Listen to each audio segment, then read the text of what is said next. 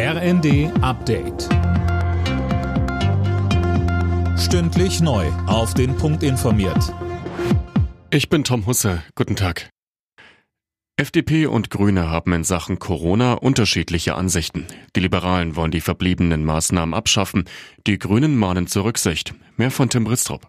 Hintergrund der Debatte sind Aussagen namhafter Experten. Unter anderem hatte der Virologe Christian Drosten von einem Ende der Pandemie gesprochen. Kurze Zeit später äußerte sich Bundesjustizminister Buschmann von der FDP bei Twitter und forderte das Ende der Schutzmaßnahmen.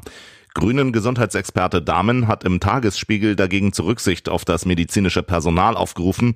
Er hält ein paar Basismaßnahmen wie Masken bis zum Frühjahr für sinnvoll.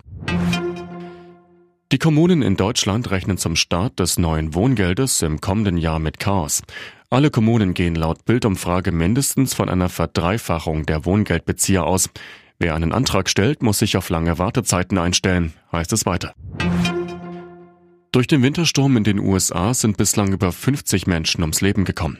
Die Behörden befürchten, dass unter Schneeverwehungen weitere Opfer in Autos gefunden werden könnten. Mehr von Imme Kasten. Ja, teilweise waren die Temperaturen in weiten Teilen der USA auf unter minus 40 Grad gefallen. US-Präsident Biden hat dem besonders betroffenen Bundesstaat New York inzwischen Notstandshilfen zugesagt. Allein dort wurden bisher 27 Todesopfer gezählt. Immer wieder gab es Stromausfälle. Für die kommenden Tage wird zwar mit gemäßigten Temperaturen gerechnet, für eine Entwarnung ist es laut Experten aber noch zu früh. Die Deutsche Bahn hat über Weihnachten so viele Passagiere in Fernverkehrszügen befördert wie noch nie. Im Buchungszeitraum vom 22. Dezember bis morgen gab es nach Unternehmensangaben rund 3,2 Millionen Buchungen. Der bisherige Spitzenwert aus dem Jahr 2019 lag bei 2,8 Millionen. Alle Nachrichten auf rnd.de